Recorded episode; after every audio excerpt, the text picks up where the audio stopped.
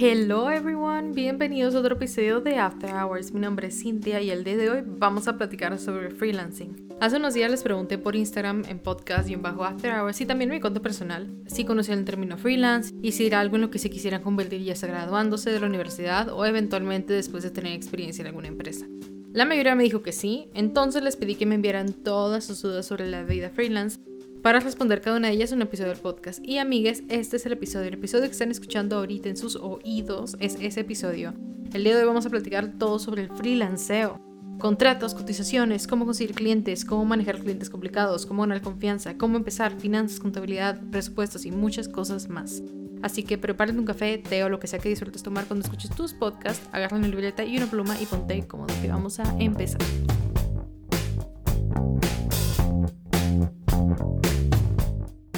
Antes de llegar a las preguntas, les voy a platicar un poquito de lo que yo hago y cómo fue que llega a esto. Yo sé que la mayoría de aquí, bueno, no la mayoría, pero algunos de ustedes ya saben, los que me conocen en persona o los que me siguen en mi cuenta ya saben más o menos qué hago, pero igual les voy a platicar todo el chisme de todo lo que hago y cómo es que llega a todo esto, así que prepárense. Tengo como un mes y medio describiéndome como consultora creativa, storyteller freelancer y con describiéndome, quiero decir, cambié mi biografía de Instagram y ahora dice eso. La versión no tan corta de lo que hago es que soy publicista, fotógrafa, videógrafa, columnista, editora de video, podcaster, diseñadora gráfica y copywriter de manera independiente. Pero como no, no quería tener que estar yendo por el mundo diciendo pues todo esto, entonces decidí que consultora creativa y storyteller freelancer era una manera linda, bonita de resumirlo y que según yo me engloba todo. Pero no sé, igual, el punto es que hago todo eso de manera independiente, freelance desde hace ya más o menos un año. Bueno, ¿y cómo es que empecé a hacer todo esto? ¿Cómo llegué a hacer esto? ¿Siempre supe que quería ser freelancer? La respuesta es sí y no. Yo empecé a trabajar en mi segundo semestre de carrera en una asociación civil. Esto fue en el 2016, yo entré a la carrera en agosto de 2015. Trabajaba como community manager y diseñadora gráfica para un proyecto en específico que tenían ellos en alianza con el consulado de Estados Unidos. Pero la verdad nunca me sentí practicante porque la única, o sea, era la única que entre comillas sabía, y digo sabía con unas comillas gigantes porque no sabía nada, o sea, apenas iba entrando, ni siquiera había llevado yo alguna clase de publicidad para ese entonces. Después de ahí trabajé por una tienda de ropa y en ese lugar lo que hacía era tomar fotos, investigación de tendencias y algo de diseño gráfico. En ese entonces la marca apenas se estaba desarrollando, entonces yo vi todo el proceso del naming, logo, desarrollo de página web, filosofía, valores, misión, visión, etc. Esto fue en 2017. En el 2018 trabajé como tres meses en una mini agencia de marketing digital y digo mini porque literalmente eran dos personas y yo. Ahí también era community manager, diseñadora gráfica, fotógrafa, copywriter y como yo sabía un poquito más del tema de estrategia y de publicidad empecé a desarrollar pues un poquito más esa área que antes pues en la vida y de hecho todavía ni siquiera llevaba clases según yo en ese momento de eso pero como que mi cerebro ya empezó a pensar más como publicista que era lo que estaba estudiando y bueno, lo que estudié y de lo que me gradué. Entonces como que me, empezó a hacer más sentido el estar creando con un propósito. Yo me di cuenta que, que, esos, que había personas que a lo mejor no tenían tanta experiencia como yo me imaginaba que tenían para abrir su propia agencia o para lanzarse a ser freelance.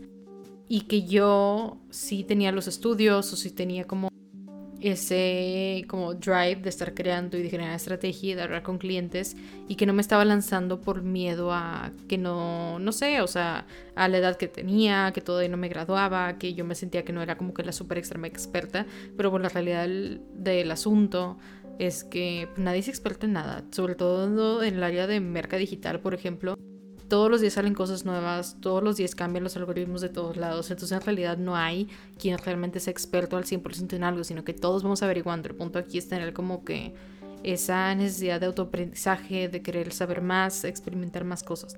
Total, el punto es que yo me salí de ese trabajo y, empecé a trabajar freelance para una marca grande de productos de belleza como su fotógrafa de productos para la tienda e-commerce. Esto significaba que yo iba a sus oficinas, a un cuartito mini y me encerraba a revisar listas de productos, tomar fotos de estos productos en sus empaques, sacarlos de ahí, capturar el producto en su con su cajita a un lado, el producto solo, hiciera maquillaje, hacer también el swatch del color. La verdad era súper cansado porque pues yo tenía listas y listas y listas de productos, era yo sola, no había nadie que me estuviera ayudando con styling o con cuidar que las cajas estuvieran limpias, que el producto se viera bien, que la iluminación, que todo. Entonces yo tenía que hacer absolutamente todo y amigos me pagaban solamente 10 pesos por foto. De un producto salían aproximadamente 4 fotos, entonces más o menos yo ganaba 2 mil pesos cada 50 productos, pero estaba súper cansado porque pues no, era nada más, ah, clic, bye. O sea, como dar todo click bye, no, sino que me llevaba todas las fotos, había que editarlas obviamente y había que recortarlas a cierta medida. No me acuerdo cuál era, pero era, era cuadrada la foto.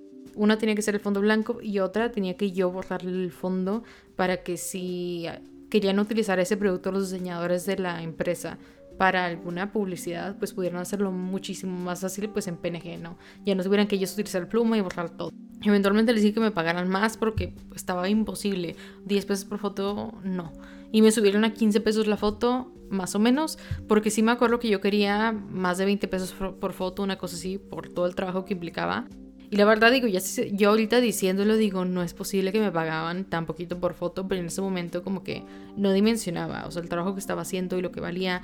Y como yo antes de ese momento no había hecho tal cual foto de producto, así fondo blanco, e-commerce, la típica que vemos, entonces no sabía cómo evaluar como mi existencia en eso.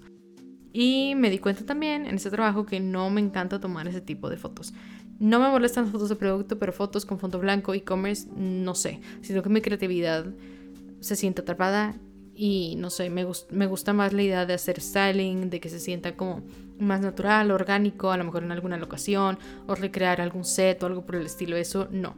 Entonces experiencia me ayudó para eso en específico y para probarme también ya en otro tipo de fotografía que jamás había hecho antes de ese momento.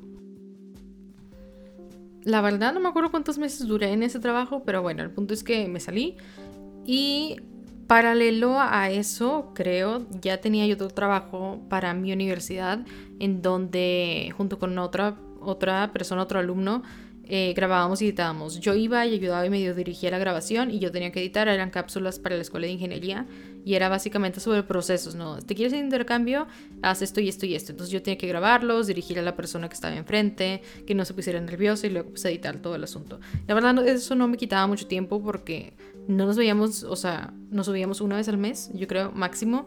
Y en cuanto a la editada, no eran videos que se tuvieran que tener como al día siguiente o en una semana, sino que teníamos más o menos dos, tres semanas. Si había parciales no nos hablaban. Si teníamos proyectos finales tampoco, porque pues eran de la universidad. Entonces como que tomaban mucho en cuenta eso.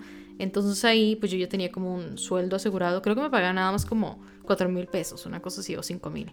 Porque eran prácticas de la universidad y creo que era como el tabulador que ellos tenían para el semestre en el que yo estaba. Eso fue en mi séptimo semestre hasta mi octavo, duré un año creo, año y medio, no me acuerdo bien, pero algo así.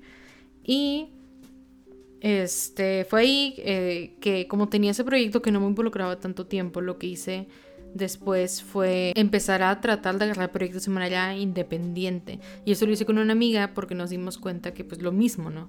Que había mucha gente con menos experiencia que nosotras haciendo eso que a nosotros nos gustaba hacer, que era estar tomando fotos, haciendo styling, estar dirigiendo gente o sea, gente en cuanto a dirección creativa, ¿no? Entonces nos lanzamos, empezamos a contactar marcas que conocíamos, de que, oye, te podemos ayudar, te podemos ayudar. Y la verdad, sí, lo hicimos durante un poquito más de un semestre y esto fue mi último semestre de la carrera, entonces yo ya me sentía como que, wow, lo puedes lograr como freelancer, lo estás haciendo, estás ganando súper bien. Por cotización, más o menos, rondaban por manejo de redes sociales y por la creación de contenido, era más o menos entre 10 y 15 mil pesos que cobrábamos, luego eso era como mes con mes y aparte les generábamos como la estrategia de contenido y este era como el primer paso para después hacer pues toda la estructura de las redes sociales, entonces la estrategia la empezamos cotizando entre 15 y 20 mil pesos para que sea una idea más o menos de eso. Y una estrategia de contenido involucraba como la personalidad de la marca, el tono, el tipo de fotos que se iban a utilizar, el diseño gráfico, cómo iba a ser. Si es que pues, la marca ya tenía algo, pues ajustaba lo que tenían para evolucionarlo. Pero había veces inclusive también había que hacer branding. Entonces ahí con otra amiga, diferente a esta que les digo, que es diseñadora gráfica, que ya se había graduado en ese momento,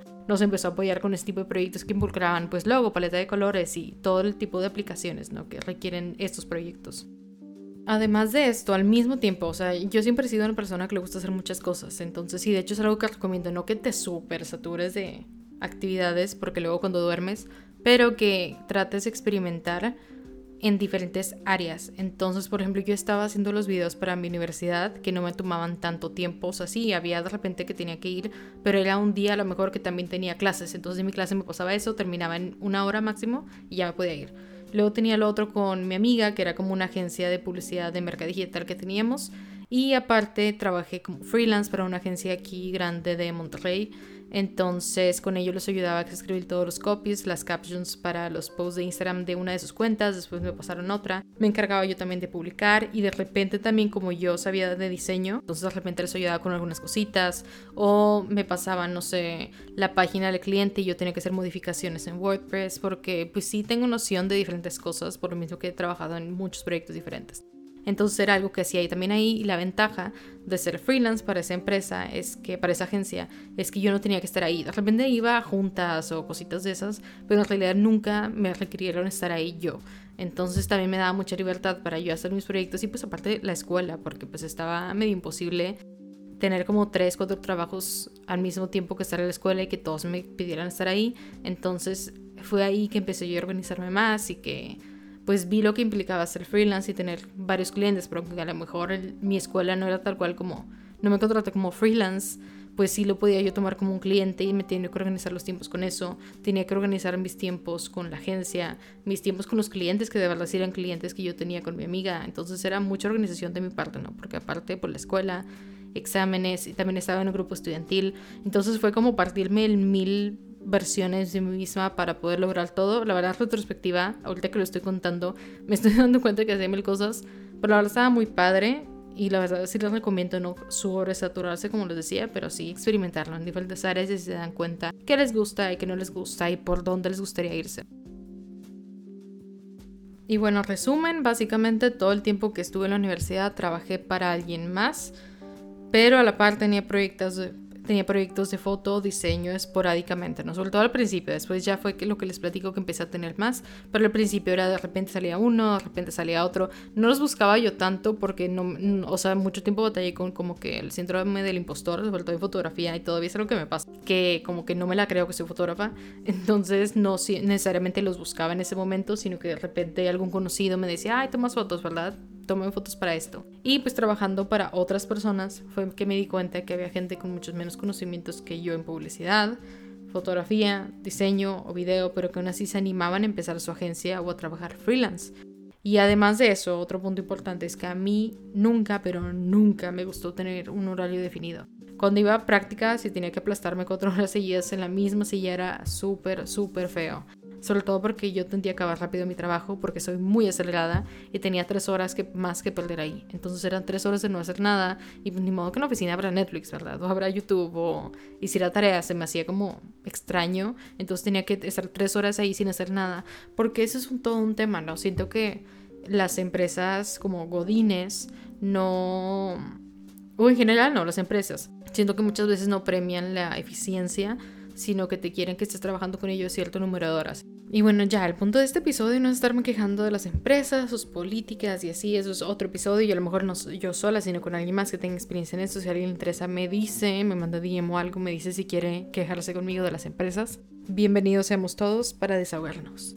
El punto es aquí es que no ha sido tan sencillo como puede parecernos el freelancer, porque muchas veces lo vemos en personas que conocemos, inclusive a lo mejor me pueden ver a mí que cool, estoy trabajando, no sé, en tiempos pre-COVID de que en un café, o alguien se puede ir de viaje y al mismo tiempo está trabajando, pues sí, esa es la parte bonita, la parte que todo el mundo enseñamos, pero la realidad es que hay muchas cosas detrás que no son tan sencillas y para mí también fue complicado porque yo me gradué en diciembre de 2019, empieza 2020 y fue que ya me decidí yo de que 100% full time freelance este, y pues empezar a trabajar y ver el portafolio y hacer todo este tipo de cosas para conseguir clientes, que en ese momento nada más ya me quedaba uno, que yo tuve de manera independiente, que fue un cliente que me recomendaron de la agencia donde trabajé, me recomendaron a ese cliente.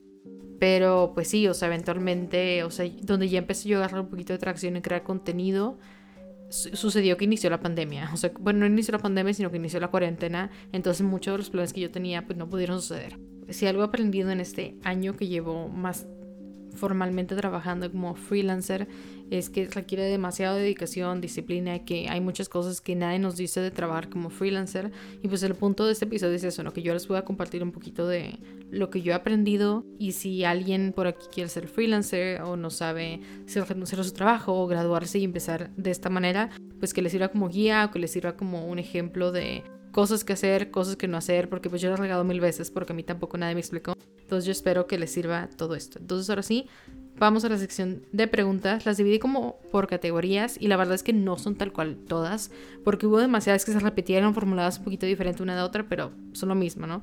Las dividí en portafolio, clientes, cotización, administración y pues en general como que he aprendido o que me hubiera gustado a mí también saber, ¿no? Antes de todo esto. Y empezamos con el portafolio. Una de las cosas que me preguntaron fue cómo tener contenido que incluir en el portafolio, cómo lo empiezo, cómo le hago, cómo sé qué incluir, etc.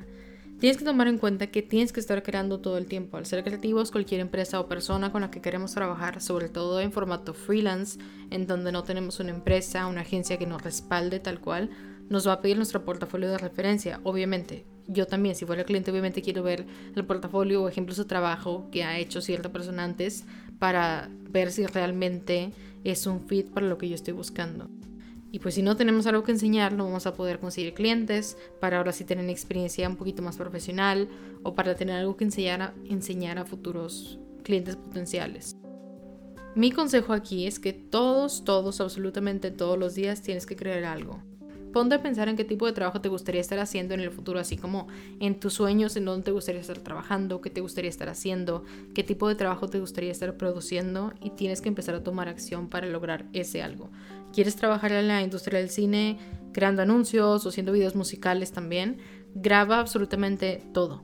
Obviamente no todo va a ser una obra maestra, pero conforme vayas creando más, vas a irte familiarizando con el equipo, con el proceso creativo y contigo mismo. Con el equipo yo no estoy diciendo que tengas que tener la cámara más guau y más elaborada del mundo o el micrófono o el sketchbook o el instrumento o lo que sea que tú hagas, sino que, por ejemplo, si es video o es foto, puedes con tu celular tomar fotos. Puede a lo mejor no ser la mejor calidad tampoco y no va a estar a nivel de otras cosas, pero creo yo que puedes desarrollar mucho tu ojo crítico y tu visión como creativo utilizando las herramientas que ya tienes a tu favor, en lugar de pues limitarte tú solo por la falta de ciertos tipos de cosas que piensas que tienes que tener cuando realmente no puedes crear con todo lo que tienes a tu disposición. Es así como te vas a ir dando cuenta inclusive de qué parte de la creación y del proceso creativo es lo que disfrutas más y qué áreas de oportunidad ves en ti para finalmente encontrar tu estilo. Todo esto te va a ayudar a tener contenido para tu portafolio y que las demás personas te vayan asociando a eso que haces. Entonces, por ejemplo, yo empecé con foto, o sea, mi primera cámara la tuve a los 14 años, pero no crean que era la cámara más wow del mundo, era una Sony Cybershot chiquita y con esa iba para todos lados y fotos, iba a los 15 años y las fotos, entonces de una forma u otra siempre tuve como que esta reputación de, ah, la que toma fotos. Siempre. Aunque yo no me la creía, yo era la que tomaba fotos y cierto en todos lados. A lo mejor no lo más profesional, pero sí era yo la de la cámara siempre.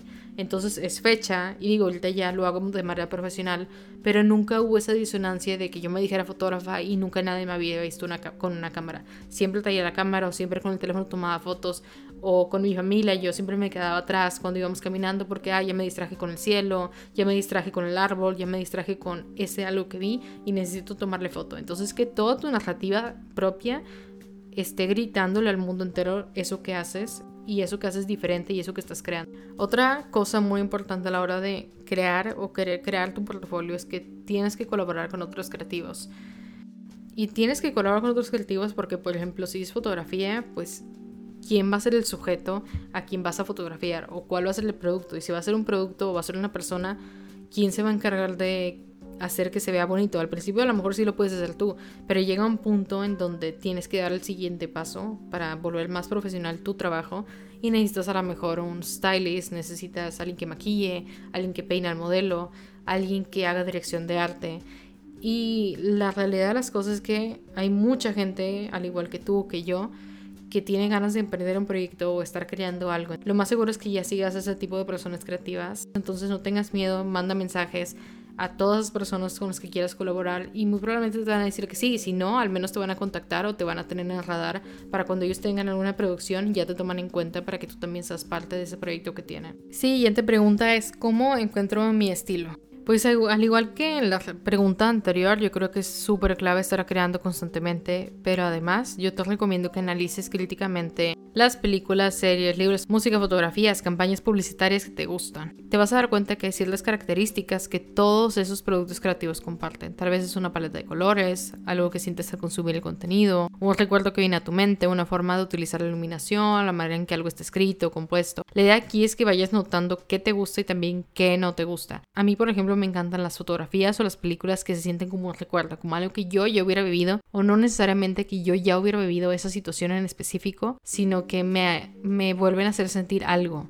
Entonces trato yo de transmitir eso en todo lo que hago y todo lo que creo, ya sea este podcast, ya sea el newsletter, ya sea cuando escribo para Noise, cuando tomo fotos, cuando hago video, cuando diseño, siempre trato de llegar a ese sentimiento de la nostalgia. ¿Cómo organizo mi portafolio? Primero tienes que definir súper bien lo que quieres proyectar y por lo que quieres que te reconozcan. Si eres fotógrafo, ¿qué tipo de fotografía quieres hacer? Si eres diseñador, ¿qué tipo de diseños quieres estar haciendo por el resto de tu vida. No incluyas el tipo de material por el que no quieres que te conozcan. Si no quieres dedicarte a branding, no pongas los logos. Si no quieres dedicarte a branding, no pongas trabajos de branding. Si no quieres ser fotógrafo de comida, de producto, no pongas ese tipo de fotografías en tu portafolio. Porque sí, a lo mejor las has hecho porque quieres ganar dinero, porque necesitas ganar dinero. Pero si no quieres seguir atrayendo ese tipo de clientes, ese tipo de proyectos, no tienes por qué estarlo empujando o promoviendo. Puedes tener un portafolio general en donde enseñes más del tipo de fotografía, de video, de diseño, etcétera que te gusta hacer,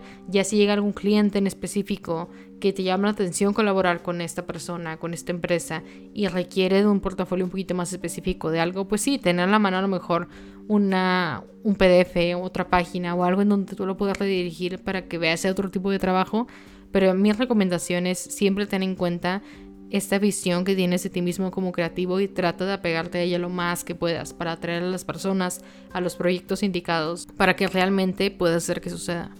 Ok, ya tenemos el portafolio, ahora en dónde lo publicamos. La verdad es que no tienes que pagar un dominio y tener una plataforma, sobre todo si vas iniciando. Las redes sociales son tus mejores amigas, ya lo hemos dicho. Si tu trabajo es visual, Instagram y TikTok son claves. Si lo que haces es escrito, puedes agregar Medium a tu lista de plataformas también en donde estés publicando tus cosas. El punto aquí es que te puedan encontrar, que estés encontrable en internet y que persona que te busque sepa exactamente lo que haces y poder redirigirlo a otras plataformas. El punto es que haya conversación tuya en todos lados. En Stories, por ejemplo, puedes compartir constantemente lo que estás haciendo, detrás de cámaras, el proceso creativo, colaboraciones con otros creativos, a lo mejor inclusive lo que has pensado, lo que estás leyendo, algo que te gustó, con referencia pues a tu industria y ya la gente te va a ir asociando también a esa industria en específico. Nunca sabes quién puede estar viendo. Si no tienes sitio web, te recomiendo tener un PDF listo con tus trabajos y dependiendo de tu trabajo, lo puedes dividir por categorías para que tenga un sentido y tenga una narrativa este documento. Solamente cuida que el archivo no sea súper pesado porque si no te vas a tardar demasiado en estarlo enviando de un lugar a otro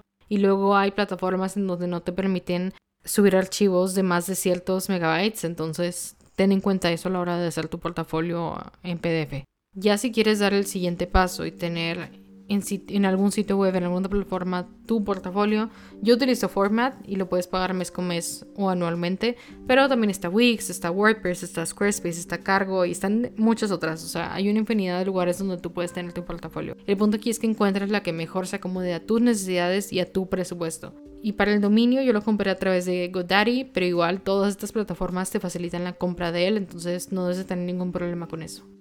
Ok, ahora sí, tenemos ya nuestro portafolio listo, sigue cómo conseguir clientes. Hay muchas formas, la más sencilla y que yo sé que no aplica para todos es buscar clientes dentro de la gente que ya conoces. Entonces tal vez tienes algún familiar, algún amigo emprendedor que necesita de alguien como tú y de lo que tú haces y que además mágicamente tiene presupuesto y te quiere pagar lo que vale tu trabajo pues amigo, no busques más, estás en el plano ideal, esto está increíble, yo sé que así no son las cosas para la mayoría de nosotros. A mí no me pasó eso, yo no tenía como que familiares que necesitaran de mis servicios.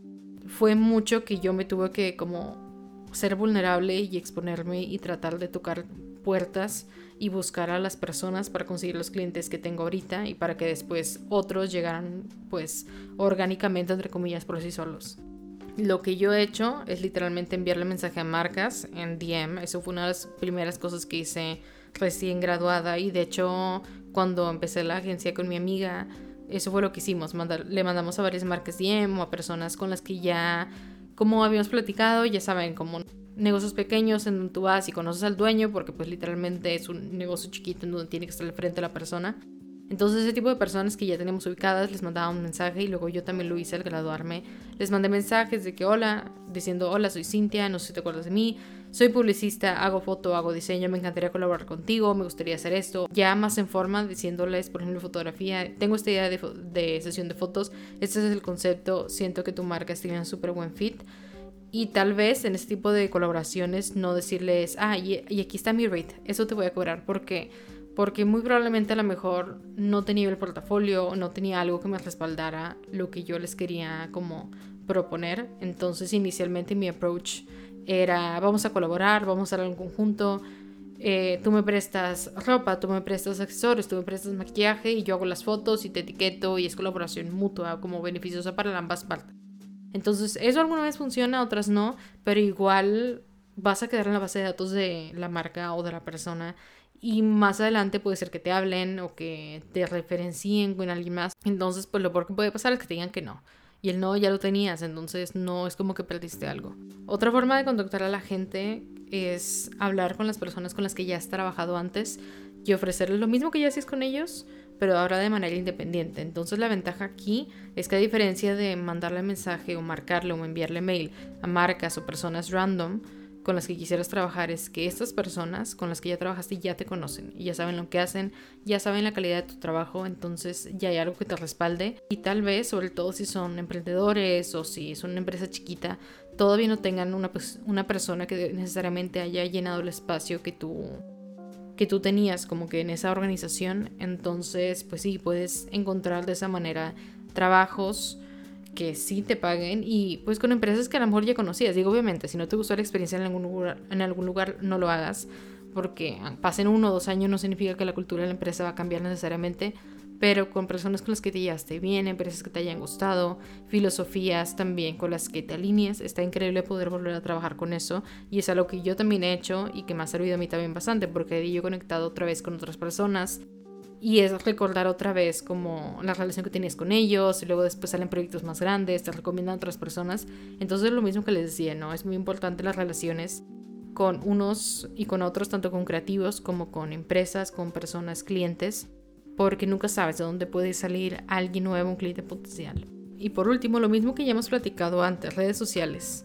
Nunca sabes quién está viendo tu story o post, entonces hay que utilizar a nuestro favor todas estas plataformas y plataformas pueden ser, pues te diría que Facebook, pero pues es un mercado muy específico, a lo mejor más adulto. Puedes a lo mejor estar compartiendo por ahí que los servicios que ofreces en algún grupo a lo mejor también de mercadotecnia, por ejemplo, o grupos de creativos o algo por el estilo, porque Facebook esa es la ventaja, ¿no? Que puedes formar muchos grupos de personas y yo estoy de hecho en varios en donde de repente publican casting de algo o publican que necesitan algún fotógrafo, que necesitan algún diseñador y justamente así fue que yo encontré la oportunidad de las de la vacante para las fotos en esta como en este retailer grande de productos de belleza, entonces pues si nunca saben quién están en esos grupos, qué tipo de empresas pueden estar buscando a alguien, entonces es un lugar muy grande, una piscina muy grande de clientes potenciales para que ustedes también encuentren. Y en Instagram, por ejemplo, a lo mejor no quieren llenar su feed de, mira, este es mi trabajo, mira, este es mi portafolio, porque por ejemplo yo tampoco lo hago en mi perfil personal, no tengo lleno mi perfil personal el feed de, mira mi diseño, mira la sesión de fotos que hice, pero cuando menos mantengo cierta estética, no les digo que tengan el feed de ciertos colores nada más o así, pero que sí demuestre su ojo crítico, su ojo creativo, que muestre que son personas creativas, ¿no? Y que tienen algo que aportar, porque pues si tienen o no tienen perfil de redes sociales y quieren vender estrategia de redes sociales, pues no hace sentido. Si quieren vender que son fotógrafos y no tienen ninguna foto, o las fotos que tienen como dejan un poquito que desear, entonces pues hay disonancia entre el discurso, ¿no? El discurso y lo que en realidad está sucediendo. Pero lo que pueden sí hacer es en su story estar publicando, miren el proceso de esto, ahora estoy tomando fotos acá, diseñé este trabajo, ahorita estoy con este cliente, entonces ya están contando como la historia de ustedes como creativos y a mí así me han llegado muchos clientes que de repente no saben exactamente qué hago y a lo mejor ahí hay falla de mi parte porque no lo he comunicado al 100, pero que me dicen, oye Cintia, he visto que haces como que algo de mer, que algo de diseño, no sé qué, pero quiero trabajar contigo. Y pues sí, ya después les explicas, ah, si soy publicista o esta otra cosa que necesitas tú, y se vuelve una colaboración, ¿verdad? Pero todo por redes sociales. Ahorita también está mucho TikTok o está Clubhouse, que justamente acabo de, de descargar. Siento yo que son herramientas muy importantes para networking y para alcanzar a muchísima más gente, sobre todo TikTok, ¿no? Con el boom que tiene ahorita. Ya teniendo los clientes, llega el problema y la pregunta del millón. ¿Cómo cotizo mi trabajo y no lo demerito en el proceso? Es todo un tema, no es broma que toda mi carrera yo le estuve preguntando a mil profesores, a mi director de carrera, a mis amigos también, sobre todo ya graduada, a los invitados del podcast, ya saben, a muchos les he preguntado cómo cotizas, cómo le haces. Mucha gente la realidad es que te va a contestar automáticamente depende y pues sí, obviamente no vas a cobrar lo mismo a la persona que apenas va emprendiendo que a una empresa internacional, no sé, Coca-Cola o algo por el estilo. Pero lo que no nos dicen es que también depende del, alcance del proyecto, las horas invertidas, el equipo necesario y muchas cosas más. A mí en lo personal jamás me ha gustado cotizar por horas, porque mismo problema que me pasaba cuando trabajaba en alguna empresa, si yo acabo muy rápido, eso debería de ser positivo, no negativo, entonces siento que está raro. Si eres demasiado eficiente o eres muy rápido y además eres muy eficiente como normalmente sucede cuando ya tienes años de experiencia, te estás autocastigando por ser así de eficiente, porque estarías ganando menos que si te tardaras, por ejemplo, 10 horas más. Aún así, hay plataformas en línea que literalmente si tú buscas en Google de tabulador de horas o cómo cobrar por hora, cuánto vale mi hora, te va a salir. En la primera página de Google te sale que te ayuda a definir tu costo por hora y así utilizas este número de referencia al armar cotizaciones. Si es algo que te interesa, puedes buscarlo en Google y muy fácil te va a salir. Otra forma de cotizar es tomar en cuenta el promedio de la industria y ajustar de acuerdo a tu nivel de experiencia. Esto está un poquito más complicado porque si ya de por sí la gente nos decía que dependía, hay mucha gente que no quiere decir cuánto cobra, por eso dicen pues depende. Pero bueno, si escuchan algunos de los episodios atrás con Michelle Artigue, por ejemplo, ella sí nos cuenta un poquito de cómo cotiza sus proyectos de foto y lo que empezó ella co cobrando cuando apenas iba iniciando fotografía. También el episodio con Kike Acosta, a lo que me hizo mucho sentido, fue su manera de ver la cotización de fotografía. Él contaba que muchas veces al tener el equipo se nos olvida su costo real y no lo tomamos en cuenta al cotizar. Pero si hablamos de foto, por ejemplo, si yo no tuviera cámara, tendría que rentarla. Y ahí fácil se me van entre 2.000 y 3.000 pesos. Nada más de la pura cámara, sin tomar en cuenta nada del otro. Si aparte necesito luces y no tengo, ahí van otros 2.000. Ciclorama, otros 700. Renta de estudio, pues ya depende del tiempo, pero van desde 1.000 pesos la hora aproximadamente de ahí para arriba. Entonces imagínate una producción de 2, 3, hasta 8 horas o de varios días, pues vele sumando. Ahora eso se le agrega la gasolina o el Uber, el laptop en donde edita, los programas de edición, la electricidad de tu casa, una cantidad gigante, básicamente se suma un chorro. Y yo no te estoy diciendo que tengas que cobrarle tu suscripción de Adobe a todos los clientes, pero sí hay que tomar en cuenta todo esto, porque si de un día para otro, por ejemplo, se te descompone tu cámara o tu laptop y has estado cobrando 500 pesos por una sesión de 50 fotos, pues compañeros va a estar un poco complicado que podamos salir del apuro, ¿verdad? Porque pues sí, a lo mejor ahorita no necesitas el dinero, a lo mejor vives con tus papás, a lo mejor tienes otro trabajo que te permite pagar pues tus cosas y no necesariamente estás viendo, por ejemplo, de fotografía o de ese trabajo creativo que quieres hacer ahora sí a full time como freelance. Pero no vas a poder ahorrar si estás cobrando 500 pesos, si estás cobrando 1000 pesos por algo muy grande, porque es demasiado tiempo el que estás invirtiendo. Aunque en el caso hipotético en el que no vamos a tomar en cuenta nada de lo que cuesta el equipo, tu hora de trabajo muy probablemente no vale 10 pesos, ¿verdad? La de nadie. Entonces sí hay que tomar en cuenta todas estas cosas.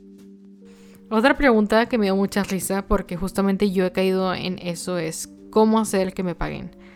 Yo hablo por experiencia propia cuando les digo que es lo peor cuando no te pagan y tienes que estar detrás del cliente para que lo haga. Me cae bien mal porque a mí no me gusta ser esa persona que te tiene que estar mandando mil mensajes, marcando, mandando mails para decirte, oye, págame, porque pues en realidad en teoría tenemos un compromiso, ¿no? Y si yo me estoy comprometiendo a trabajar para ti, yo esperaría lo mismo pues de la contraparte, ¿no? Todavía es fecha que hay, que tengo clientes que no me han pagado.